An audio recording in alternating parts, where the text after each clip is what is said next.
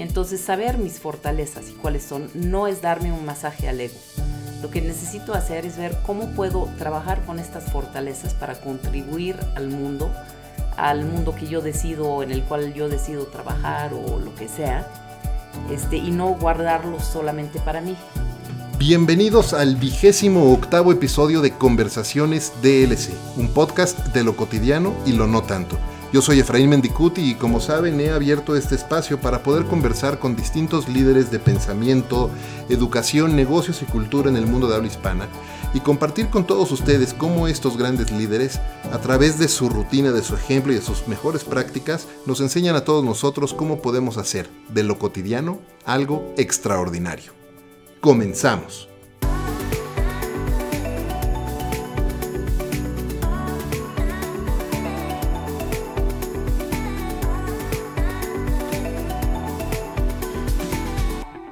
Socia fundadora de Corpex Coach, representante y socia global del Eye Opener Institute, profesora de la ciencia de la felicidad en el trabajo y psicología positiva en la Universidad de East London y en la Universidad Iberoamericana, consultora, coach y entrenadora en proyectos a nivel global, co-creadora y profesora del entrenamiento de coaching ejecutivo, donde se han formado más de 22 generaciones de nuevos coaches, entre los que tengo el profundo orgullo de contarme. Como escritor y periodista ha publicado distintos artículos en publicaciones como Tiempo Libre, Travesías, El Economista, el Miami Herald, en la guía de restaurantes de la Ciudad de México e incluso fue editora del libro de recetas Detrás de los muros. Además de ser junto con su increíblemente socia, e, e, increíblemente igual socia y cofundadora de Corpex Coach, la coautora del libro Liderazgo Sustentable, Los pies en la tierra y la cabeza en el cielo es mi otra muy querida y admirada Master Coach, la maestra en psicología positiva aplicada, Oriana Tickel. Ori, por fin se me hizo. Muchas gracias por acompañarme. Bienvenida a Conversaciones DLC. Muchas gracias, Efra. De verdad que estoy muy contento. Hace tiempo que, que estábamos buscando la oportunidad de poder sentarme contigo y platicar, porque hay tanto que compartir de todas las maravillas que estás haciendo allá afuera que, bueno, yo salivo, ¿no? Para, para, eh, eh, para esta plática. ¿Y qué te parece si, para empezar, como con cada uno de nuestros invitados, empezamos por el principio y nos platicas un poco sobre cuál ha sido el camino que has recorrido y cómo has llegado hasta aquí? ¿Dónde empieza Oriana como coach? ¿Y cómo llegas a este momento de vida que estás eh, y los proyectos que estás haciendo hoy día? Ah, ok, perfecto. Pues mira, Hace muchos años yo estaba trabajando, no estaba trabajando porque tenía niños chiquitos y entonces estaba haciendo un trabajo de voluntariado.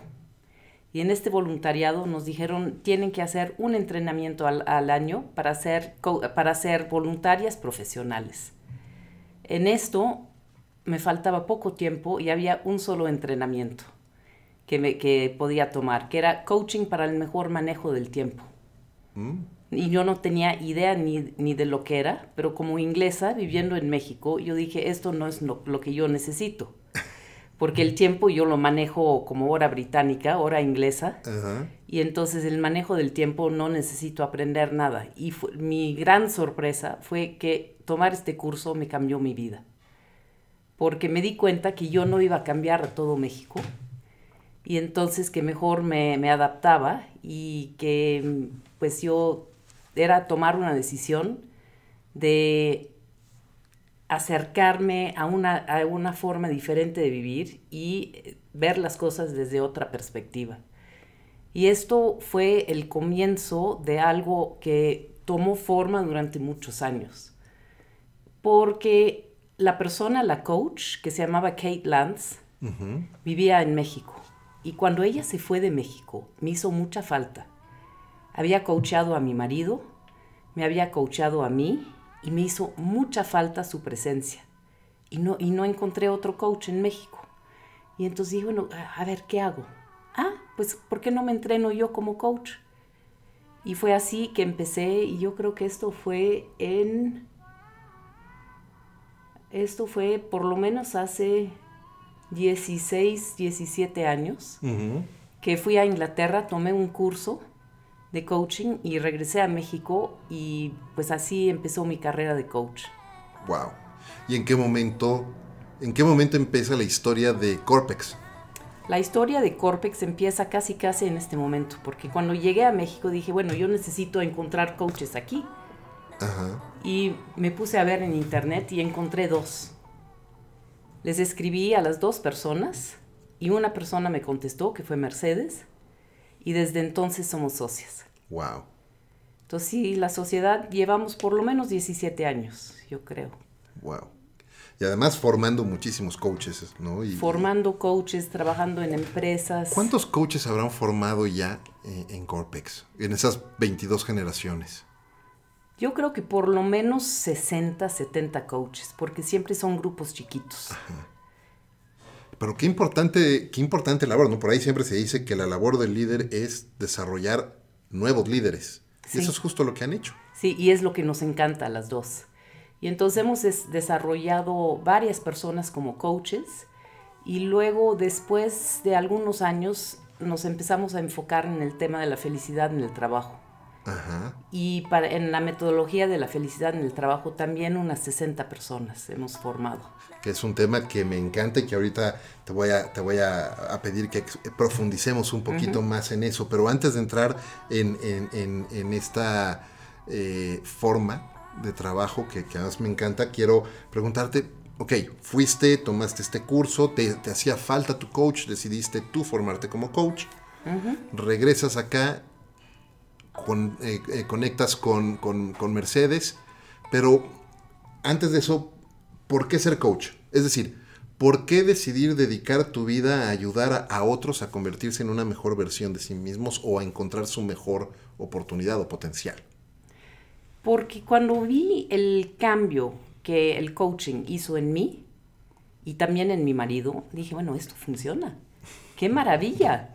Este, de verdad que nos podemos cambiar y podemos acercarnos cada día a ser más cerca de, como dices tú, la mejor versión de nosotros mismos.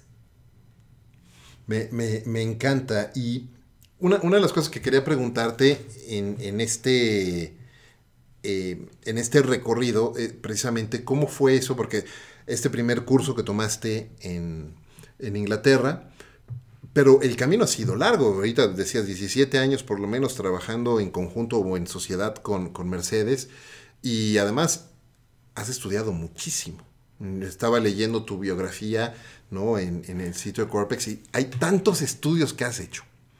Que, que- y, tanto trabajo y además eh, eh, tantas empresas, además organizaciones con las que has trabajado y colaborado y ayudado, que me gustaría un poco platicar cómo precisamente es ese, ese recorrido y el empeño que hay que poner, porque parecería que hoy día en esta etapa, eh, época de- de- del mundo en el que estamos viviendo, de la instantaneidad, donde todo el mundo cree que eh, todo es tan rápido como un like en Facebook o en Twitter, sino que y, y- y, pues no lo es.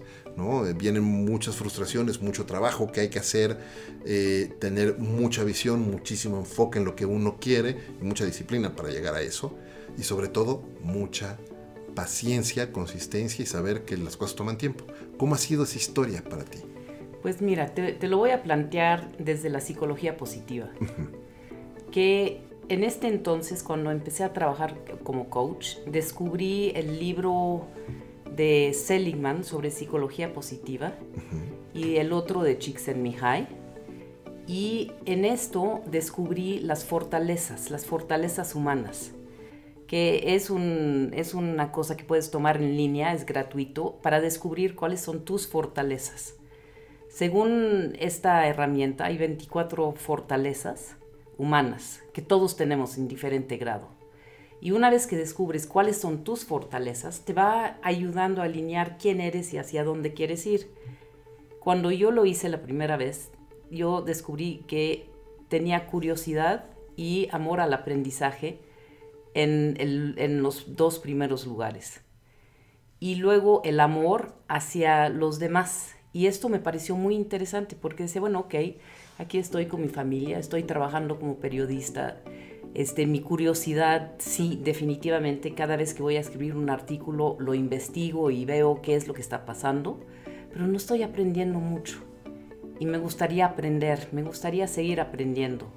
Y una vez que reconocí esto en mí misma, dije, ay, pues esto es la oportunidad perfecta, porque como coach definitivamente tienes que seguir desarrollándote y trabajando en ti mismo para ser mejor coach para tus clientes. Y entonces, desde que empezamos hace unos 17 años, yo creo que he tomado por lo menos un curso de coaching al año o algo que tenga que ver con el coaching. Y esto es como he ido desarrollando diferentes este, eh, acercamientos a lo que es el coaching. Uno de los primeros cursos que tomé que me fascinó fue uno de padres como coaches, porque yo en este momento tenía niños eh, más o menos chicos, yo creo que tenían 11, 9 y 6 años. Y el aprender a ser coach para mis hijos, en lugar de este, siempre la mamá o la figura de autoridad, fue súper interesante. Entonces este curso, por ejemplo, yo creo que fue de como nueve meses de duración. Y al terminarlo, yo nunca he trabajado con familias ni con padres para enseñarles cómo ser coaches o no, tampoco he trabajado como coach para familias. Sin embargo, este entrenamiento fue la base de todo lo que hago en empresas con equipos. ¿Dónde está la similitud? La familia es un equipo, definitivamente. Cada quien tiene un rol y un objetivo común. Sí, y cuando no hay comunicación, las cosas no funcionan y hay un dicho en inglés, a ver, ¿cómo se, cómo se diría en español?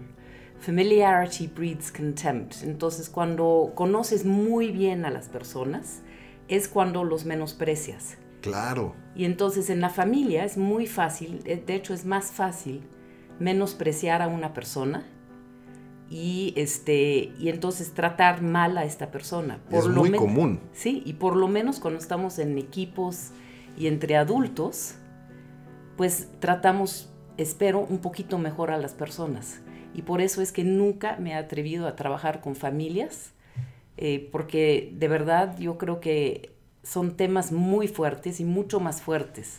Estaba, son tan personales. Fíjate que estaba viendo una entrevista que le hace Louis House a un eh, terapeuta que trabaja con familias, precisamente, y él, este, no, no, recuerdo el nombre, ahorita me viene, me viene a la mente, pero él le explicaba que él podía prácticamente identificar cuando un matrimonio entraba a una terapia, si iban a terminar eh, eh, divorciándose en los primeros tres minutos de sesión, solamente por ver el contempt con el que se trataban. Nada más de ver esos rasgos. Creo que esta persona es John Gottman. Sí, Sí, sí, sí, sí, debe ser él. Es, la, es su investigación que es fascinante, porque pueden decir, nada más en la forma en que nos comunicamos y reaccionamos a lo que dicen las otras personas, si la relación va a durar o no. Sí, impresionante, ¿no? Este... Y lo sigue trabajando. Este, yo creo que los primeros estudios que hizo fueron en los años 90 y sigue trabajando en su instituto y si en 90 y tantos este, podía predecir con un 90% de, de, de, acertar, yo creo que hoy en día más. Seguramente. Bueno, igual también está toda la investigación que ha estado haciendo eh, Vanessa Van Edwards de los micro, los microgestos que también confirma toda la investigación de él. Es súper interesante eso. Eh, definitivamente súper interesante. Y sí, tiene razón en cuanto... Me gustó cómo es familiarity. Breeds, contempt. Sí, claro. Sí. Claro, tendemos a menospreciar aquello que es muy común, muy cercano. Exactamente. Lo, dejamos de valorar, ¿no? Lo damos por hecho. Eh, dentro de todo este, eh, de todo este camino, decías todo lo, que, todo lo que has estudiado, pero también has formado a muchas personas. Dentro de esa formación, algo que has trabajado mucho, y ahora sí vamos a un tema que me encanta y que tuve oportunidad de estudiar contigo hace unos años, platicábamos ahorita fuera de micrófonos, por lo menos ya hace como seis o siete años, eh, precisamente The Science of Happiness at Work. ¿Qué es la ciencia de la felicidad en el trabajo? Pues mira, te platico. Em, hace como 10 años yo estaba tomando el primer curso de psicología positiva que tomé en la Ibero con Margarita Tarragona. Y me fui a Inglaterra y me junté con mis amigas de la secundaria. Y una de mis amigas de la secundaria estaba escribiendo un libro sobre la felicidad en el trabajo. y yo estudiando psicología positiva. Y dijimos, ah, tenemos que hacer algo juntas. Ella se llama Jessica Price Jones y desde entonces estamos trabajando juntas en lo que es la ciencia de la, de la felicidad en el trabajo. Teníamos la oficina del Eye Opener Institute en Oxford y se desarrolló un cuestionario para definir si una persona era feliz en el trabajo o no. Y desde entonces, que se, se lanzó probablemente hace 11 años, hemos tenido más de 65 mil respuestas al cuestionario. Entonces, hoy en día tenemos una muy buena idea de lo que hace feliz o infeliz a una persona en el trabajo. ¡Wow! ¿Y esa, esas 65 eh, mil personas a nivel global? A nivel global. ¿Y qué hace o no feliz a una persona en el trabajo? Pues mira, es todo un modelo, pero las cosas que vemos más que nada como puntos claves es sentirse valorado, poder hablar, dar mi opinión sin miedo y tener objetivos claros en el trabajo. Nada que ver con lo que me pagan, los beneficios económicos que me dan y si salgo a las 5 de la tarde puntual. Por supuesto que esto también tiene mucho que ver. Sin embargo, este, lo que hemos visto es que cuando la gente se queja de los dineros y los beneficios, normalmente hay, un, hay otro problema más fundamental que es la raíz de su disatisfacción. Y, también pues hay que decir que sentir que, recibes un trato justo este, es bien importante. a, mí me encanta, me encanta esta investigación y me encanta este trabajo eh, porque pues sí, todos queremos estar bien compensados y todos queremos tener buenos ingresos y buenas prestaciones, perfecto. Pero, pero realmente lo que motiva a la gente finalmente dentro del trabajo es ese, es el sentirse apreciados, el tener... Y hay un libro que me gusta mucho de, de Daniel Pink, en el que habla de mastery, autonomy eh, purpose.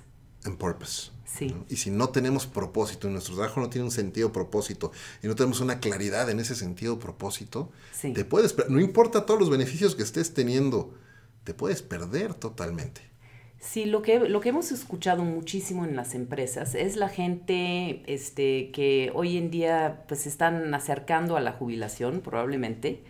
Vamos a decir que hoy en día tienen entre 50 y 60 años, que entraron a trabajar en un mundo muy diferente donde te pago para trabajar y no te puedes quejar, ¿no? Y esto de querer ser feliz, pues es una idea absurda. Yo te pago y tú vienes a trabajar y luego te vas a tu casa y puedes ser feliz en tu casa. Seguramente lo has escuchado, ¿no? Por supuesto. Y entonces este, hay un gran cambio y yo lo veo mucho en la generación de mis hijos, este, por ejemplo, que están entrando ahorita al mundo de trabajo que es, esa idea de propósito, del trato justo, de que me aprecien y me valoren, se ha vuelto mucho más importante. Totalmente. Sí, estamos más, lo estamos analizando más y también se está dando más atención al balance de vida, personal, profesional. Y no me gusta mucho llamarlo balance porque este, necesita ser algo, una cosa integral realmente. De acuerdo. Fíjate que eh, creo que coincido contigo. La palabra no debe ser balance, sino cómo integras todo en tu vida y cómo le asignas prioridad a cada uno de los roles que tienes como persona en tu vida laboral, en tu vida familiar, contigo mismo.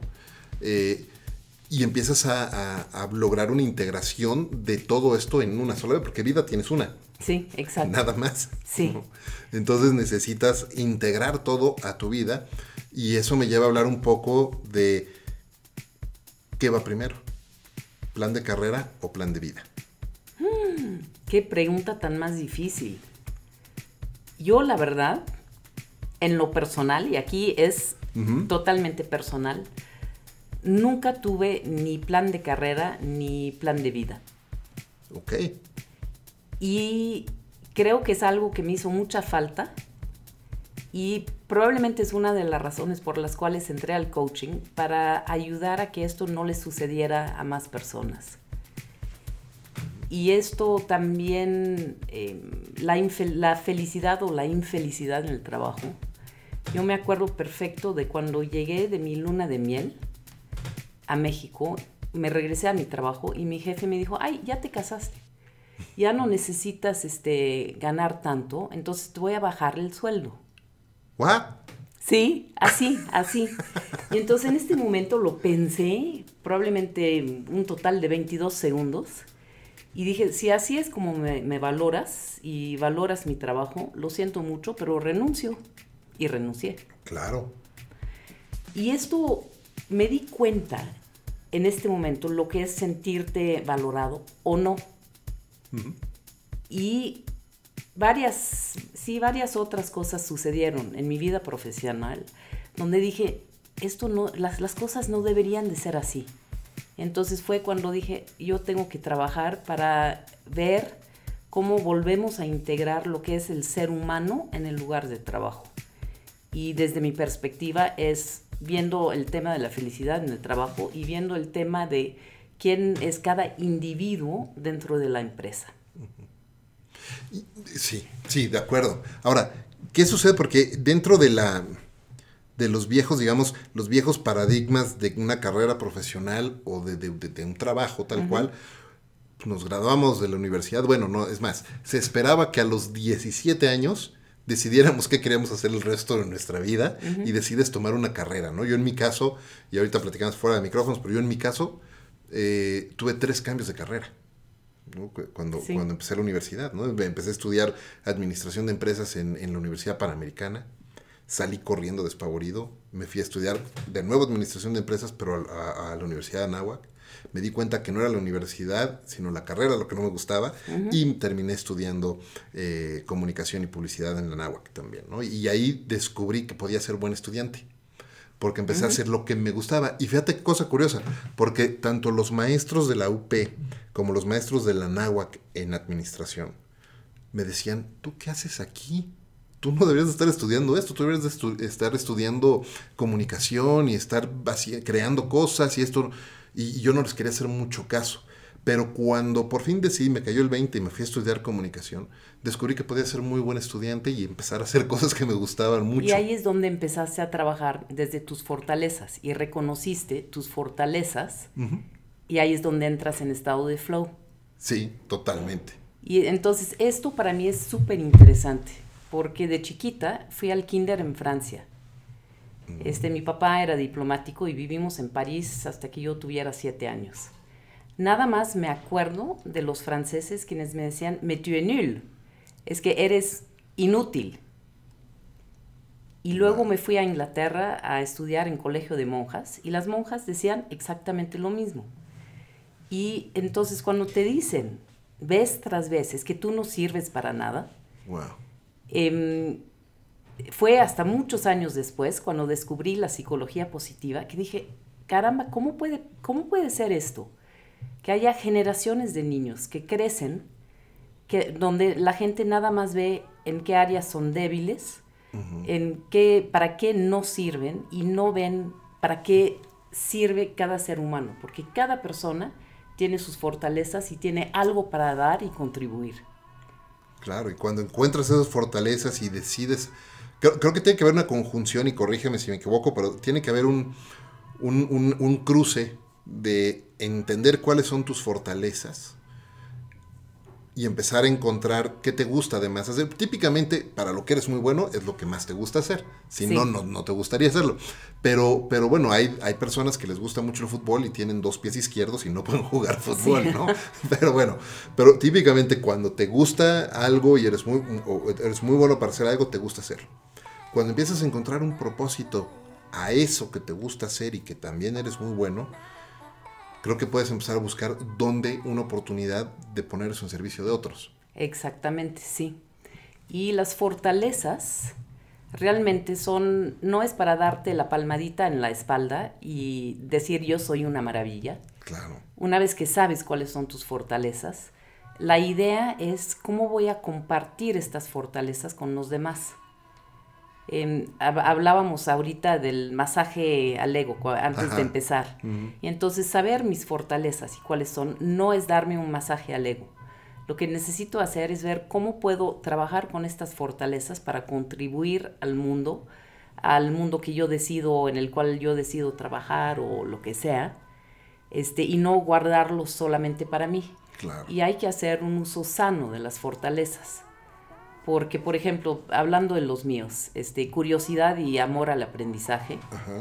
esto, si nada más dices, bueno, soy una persona con mucha curiosidad y me encanta aprender las cosas, pues nunca lo aterrizas y nunca haces nada, porque sigues de curso en curso Claro. este, y, y nunca empiezas a trabajar. Entonces esto es donde se vuelve importante saber cómo hacer un uso sano de mis fortalezas. El uso sano de la curiosidad es seguir haciendo preguntas e investigando.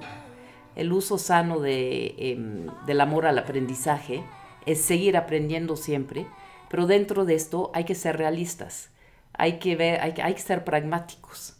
Este, ¿Dónde está mi mundo ideal donde estoy metida investigando todo el día? Pero también hay que ser pragmáticos y ver qué, qué es lo que voy a hacer con todo lo que estoy aprendiendo. Claro. Y volvemos al punto de, de ponerlo en servicio de otros.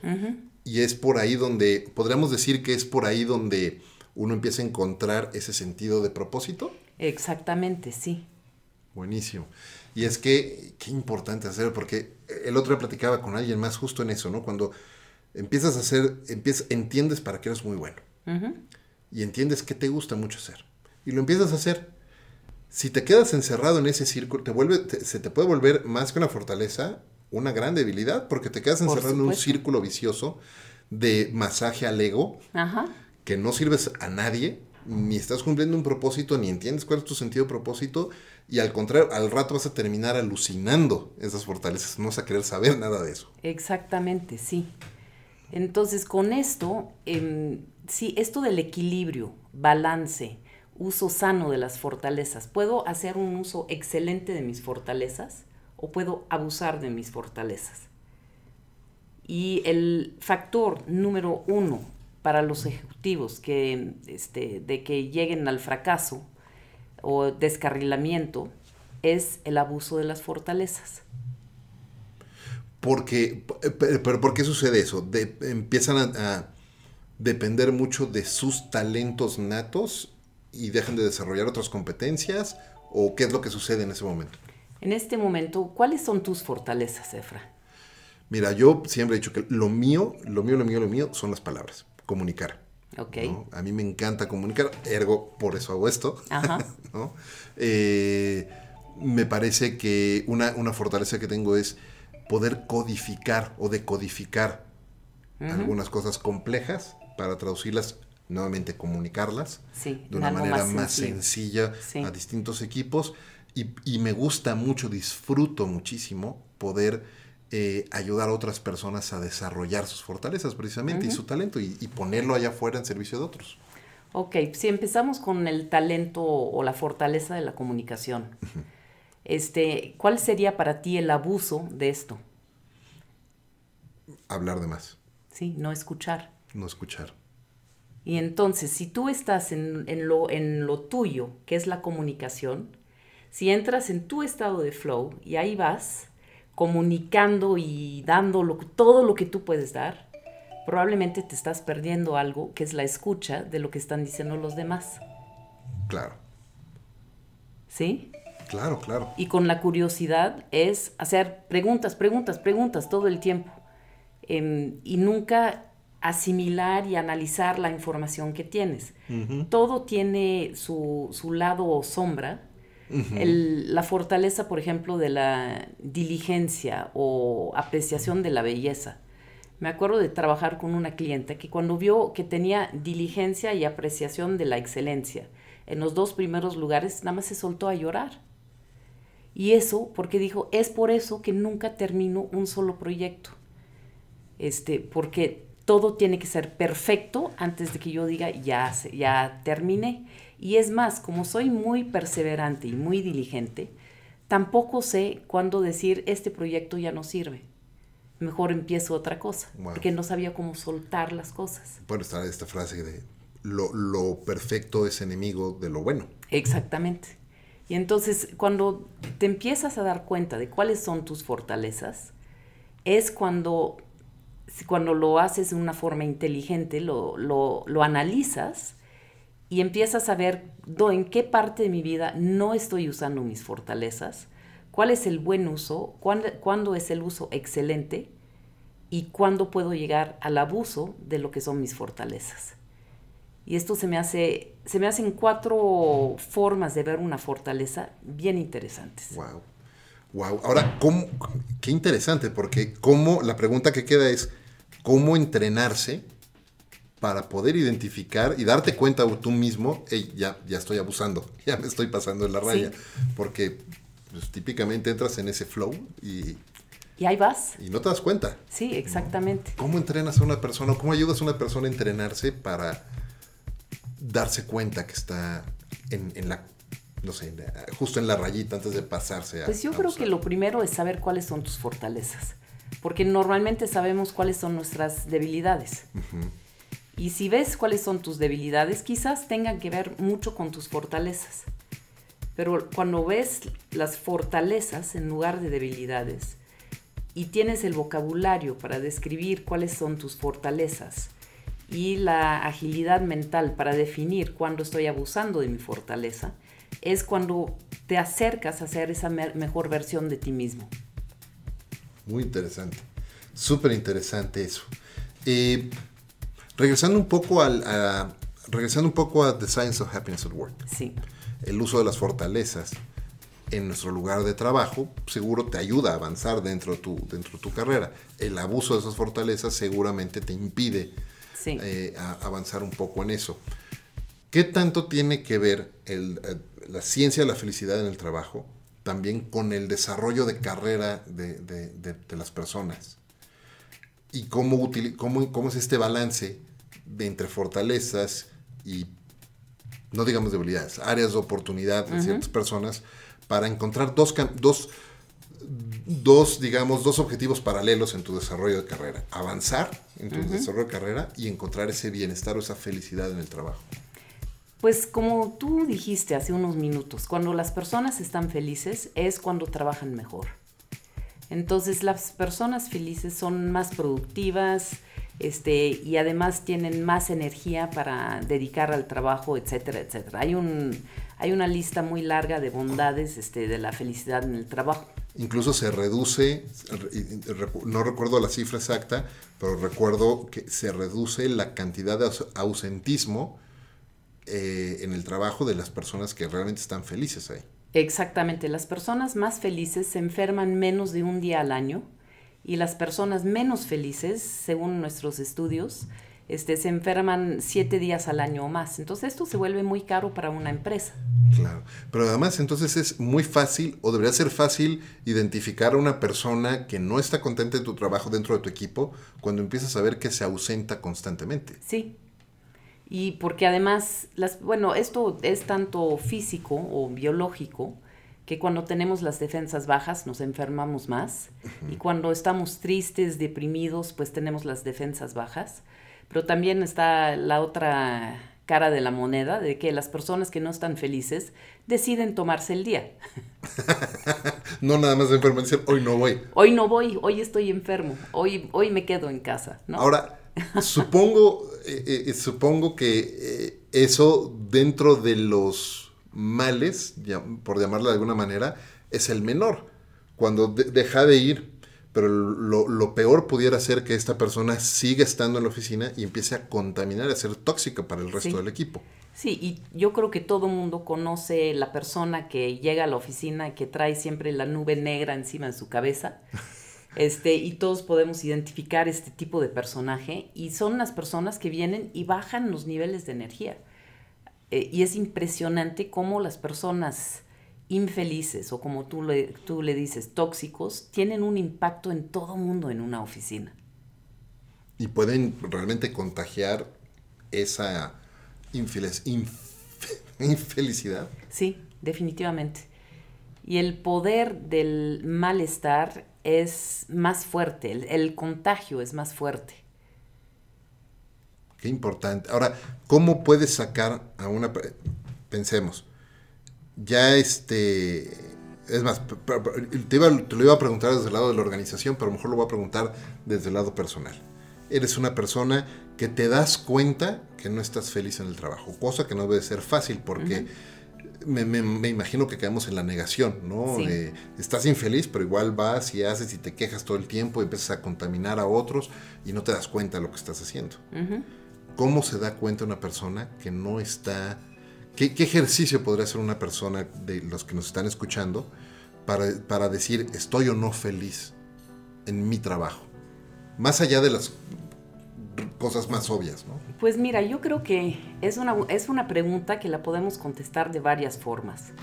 Yo creo que lo más fácil es pensar en una relación que tú tienes Ujú, y este, preguntarte, ¿estoy feliz en esta relación?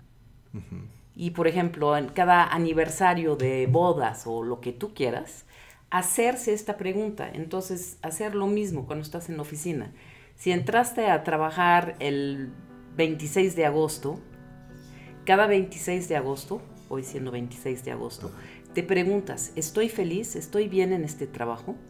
Y estableces una fecha para, para hacer esta reflexión, porque normalmente no hacemos la reflexión Claro. Ni en nuestras relaciones personales, ni en nuestro compromiso con el trabajo. Entonces hay que, hay que apartar este tiempo y mucho de esto se, hace, se puede hacer con un coach. Y muchas veces este, hemos estado trabajando en oficinas y las personas deciden irse a raíz del coaching que han recibido. Y es algo que hay que advertir a las empresas cuando empieza un proceso de coaching que es posible que esta persona decida que no esté, que no esté en donde tiene que estar y que quiere irse de este trabajo. Y el beneficio de esto es que ya no, ya no hay una persona que no está dando su 100% en Claro. una oficina, porque una persona que no está feliz no da su 100%. Claro, no, de ninguna manera, no hay forma. Exacto. No hay forma, siempre va a haber algo que los esté distrayendo, que los esté, les esté haciendo pensar en otra cosa, quieren estar en otro lugar en ese momento, etcétera. Y el tema de la gente tóxica, yo creo que hay que profundizar un poquito más, porque hay muchas personas que se han visto muy exitosas y han logrado muchos resultados en su carrera este, profesional, pero desde mi perspectiva logran los resultados este, a, a costo, a costa A costa, de, de las personas que tienen trabajando con ellos. Y ahí es donde mucho también hay que ver el tema de la felicidad en el trabajo, porque puedes estar como parte de un equipo muy exitoso, pero si hay un líder tóxico que logra los resultados este, con, con este costo personal, psicológico para la- las personas que están trabajando con él o con ella, esto es un costo enorme para la empresa.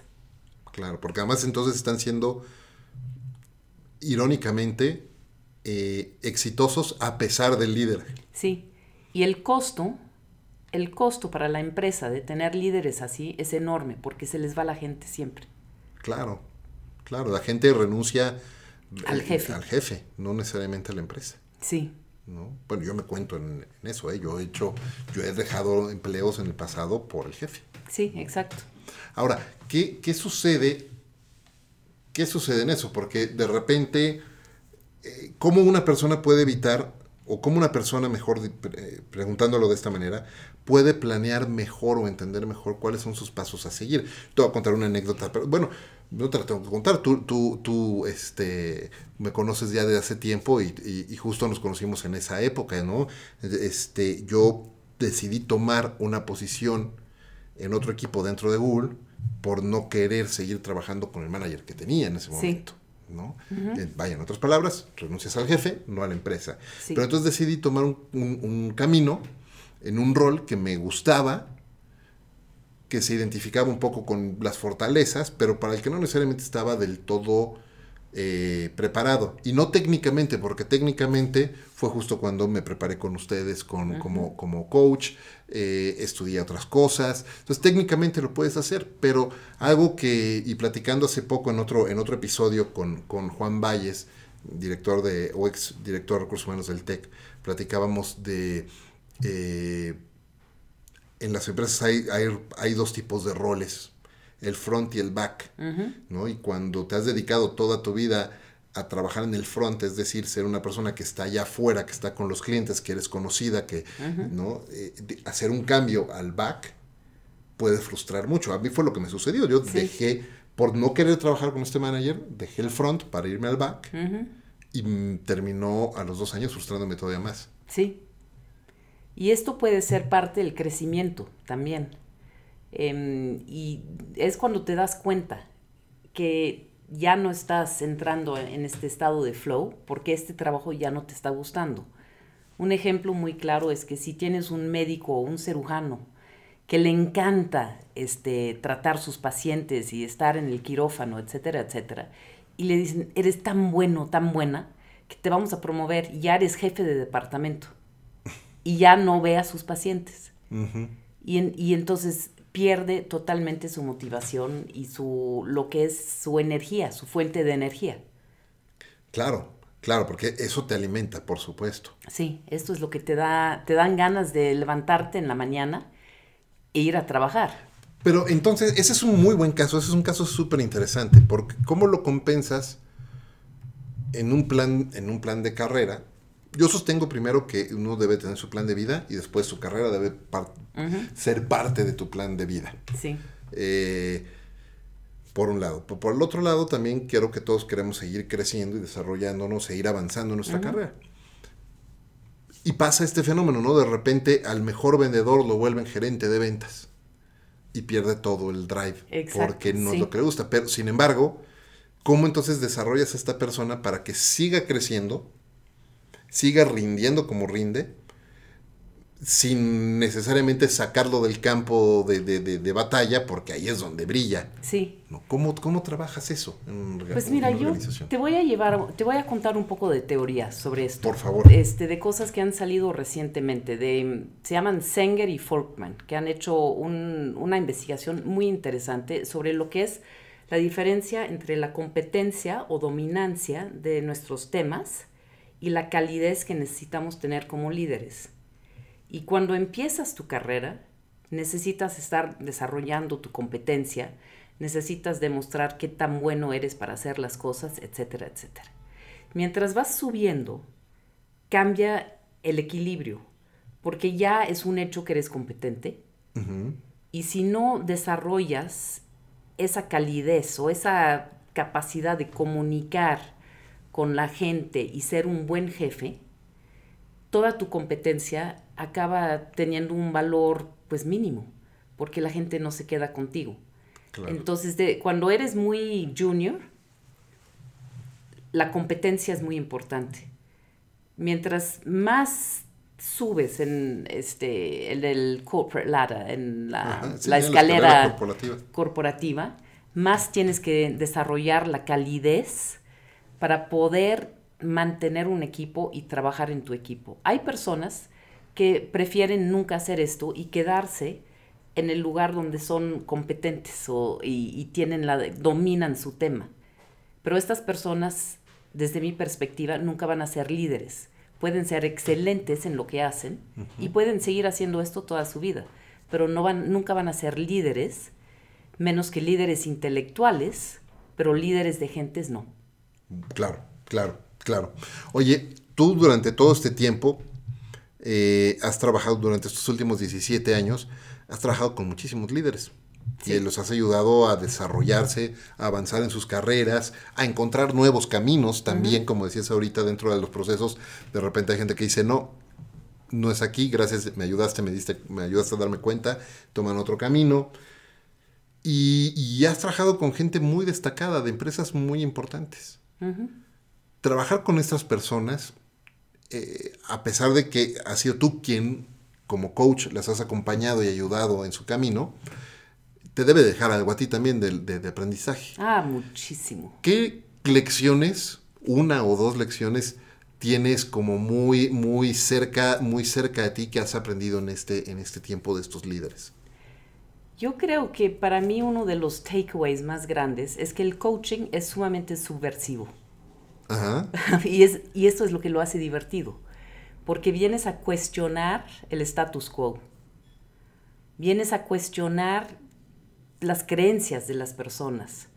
Y cuando un líder o una persona, no me importa si es un líder o si, es este, el, el, asistente del asistente, cuando las personas cambian su forma de pensar y de ver el mundo a raíz de las conversaciones que podemos tener, esto para mí es absolutamente lo mejor que puede suceder.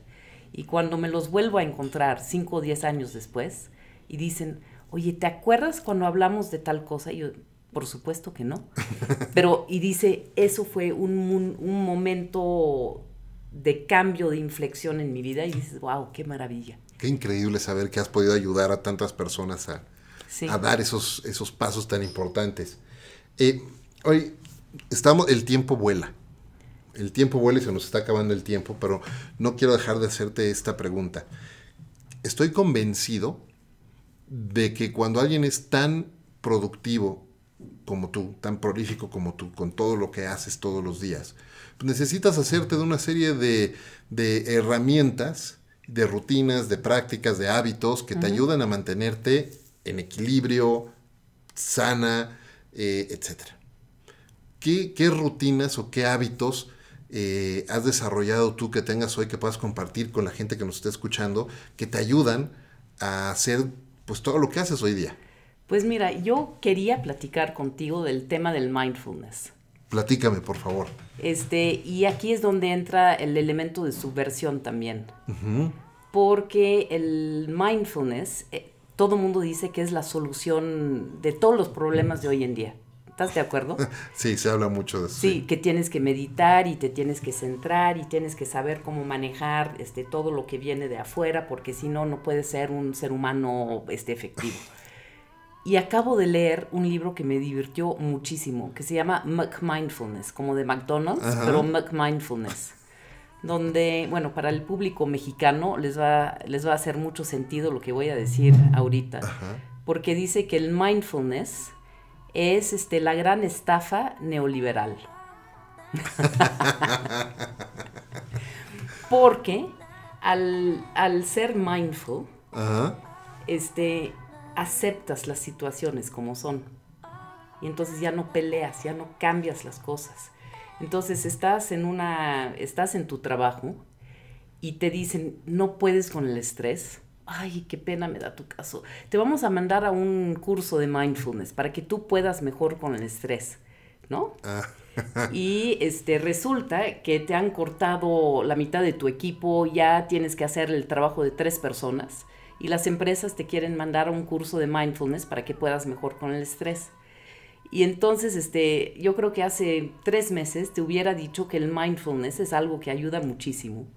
Pero hoy en día hasta estoy cuestionando esto porque mejor en las empresas este, que tengan suficiente gente, que tengan este, el sentido humano, que tengan la bondad este, presente en el día a día en las organizaciones.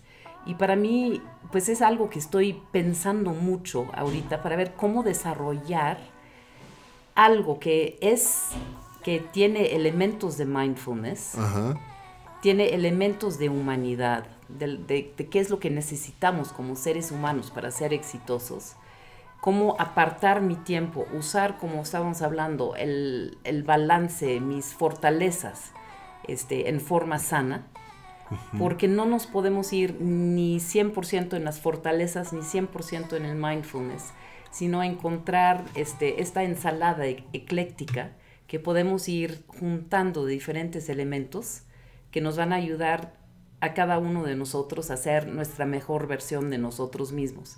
Y esta ensalada o esta mezcla para ti va a ser una cosa y para mí va a ser otra cosa.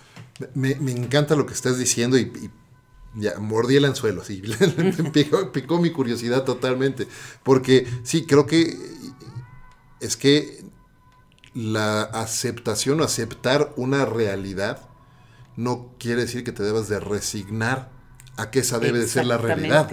Sí. ¿no? Hace poco yo tenía una conversación en, en el trabajo donde decíamos, oye, bueno, a ver, la situación del país hoy, con esta cuarta T, no está fácil. Y, mientras más nos tardemos en aceptar que estamos en, la palabra en inglés es eh, slush, ¿no? Estamos en, este fango, ¿no? Pues si ¿no? Si no aceptamos que estamos en este fango y nada más aceptamos que así es y ya, nunca vamos a decidir que el camino para salir del fango o la estrategia para salir del fango es esta. Entonces no se trata de resignarte a, bueno, pues así está la situación y pues ya, lo, hay lo que sea. No, se trata de decir, eh, ok, esto es, este es el piso, ¿cómo vamos para arriba? Sí, y ahí, es lo mismo del pragmatismo y tener una visión. Puedo ser pragmático en, en, el hecho de que veo lo que está pasando a mi alrededor, pero si no tengo visión, no, no, no, me puedo, no puedo crear el cambio. Tú seguramente has leído a Juan Rulfo. Sí. Él dice una cosa en uno de sus libros que me quedó tan grabado, eh, que es, no se puede contra lo que no se puede. Y eso es cuando pasa el río y se lleva la vaca. Creo que en Pedro Páramo. Este, no se puede contra lo que no se puede. Y esto, leí esta frase cuando estaba estudiando literatura este, iberoamericana a mis 18 años y dije, no puedo creer que alguien escriba esto. Y también pues tengo la profunda creencia de que sí se puede. Cuando identificamos algo que necesita cambiar, hay que cambiarlo. Hay que poner nuestro mejor esfuerzo para que las cosas cambien. Totalmente, absolutamente. Y el mindfulness te puede llevar a una aceptación de las cosas y quitar esta, es el enojo, esa pasión que podemos tener para crear el cambio. Y esa idea es algo que me está, me está interesando mucho en este momento. Claro, es que qué peligroso quedarse en, bueno, pues así es, lo acepto y ya se Pues ni modo. Qué peligroso, ¿eh? qué peligroso. Me encanta, hay que profundizar en ese tema. Sí, otro día lo podemos hacer. Definitivamente es algo que, hay que, que, dan para hablar y para investigar y, aterrizar muchos conceptos. Eh, dentro, de la, dentro de todo lo que hacías, entonces, ¿qué hábitos o qué rutinas, más allá del mindfulness, ¿qué, ¿cómo es un día en la vida de ¿Qué, ¿Qué, rutinas haces o, o qué hábitos has desarrollado para estar tú bien? Yo creo que más que nada es este empezar a escucharte a ti mismo. Y no, mm. y esto es, para mí ha sido algo bien difícil, escucharme a mí mismo y no ser la mamá, la coach, la profesional, la, todos estos diferentes roles. Y acordarme de que primero tiene que estar bien Oriana para que yo pueda dar a los demás. Y esto tiene una forma diferente todos los días. La teoría de la, marca, de la máscara de oxígeno, ¿no? Exactamente, sí. Si no estás bien tú, no puedes estar bien con los demás. Sí. Si pudieras hoy regresar, estuviera el, el DeLorean estacionado aquí afuera y pudieras regresar al pasado y, y, encontraras a Oriana de 18 años, ¿qué le dirías? ¿Qué le dirías eh, sobre, pues, qué le dirías? ¿Qué o qué consejo le dirías que no escuchara, que no, hice, no hagas caso de ese consejo? No, este, yo creo que sí es, es no escuchar a las personas que te dicen qué es lo que deberías de, estar haciendo y qué es lo que debe, la persona que deberías de ser. Porque esto del deber ser, para mí ha sido algo muy destructivo. El aceptar que dijeran tienes que ser así y tienes que actuar así a, mí, a mí me hubiera gustado escuchar a alguien que me dijera a mis 18 años, este, no es cierto. Tienes que definir quién eres tú, no estar trabajando para las expectativas de alguien más. Claro, porque la única persona que va a tener que vivir con eso eres tú. Exacto, sí. Absolutamente. Ori, se nos ha acabado el tiempo. Muchísimas gracias por estar con pues, nosotros. Gracias Antes de despedirnos, ¿dónde las personas pueden conectar contigo, quienes nos escuchan? ¿Dónde te pueden seguir y conectar contigo? Pues mira, el nombre Oriana Tiquel es, no, no somos muchas, aunque de hecho tengo una prima con el nombre muy parecido. Oriana Tiquel, este, y pues en mi mail que es orianat arroba corpexcoach.com. Corpex se escribe C-O-R-P-X, C-O-A-C-H. Em, y me encuentran en LinkedIn, en Twitter, en Facebook, en diferentes medios. Perfecto, igual pondremos ahí en las notas del episodio cómo ah, conectar, porque seguramente habrá gente que quiera aprender más, más de lo que nos has compartido. Muchísimas gracias por haber hecho el espacio, gracias por recibirme aquí en tu casa. Padrísima la plática. Muchísimas gracias. Y antes de despedirnos, quiero hacerte un breve reconocimiento por el extraordinario trabajo que has hecho en estos años, eh, ayudando a desarrollar más coaches y más líderes allá afuera. Yo en lo personal tengo todo el agradecimiento contigo y con Mercedes por esa, todo ese periodo de aprendizaje de ustedes y lo que puedo seguir aprendiendo de ustedes a la flecha. Así que muchas gracias por todo ese gran trabajo. Ay, muchas gracias a ti. Muchísimas gracias y gracias a todos ustedes por escucharnos en este episodio de Conversaciones DLC, un podcast de lo cotidiano y lo no tanto. Yo soy Efraín Mendicuti y los espero en el siguiente episodio, no sin antes también darle las gracias a el mejor café de México, Ricolto Café, por acompañarme siempre en esta aventura de vida. Muchas gracias y los espero en el siguiente episodio. Hasta la próxima.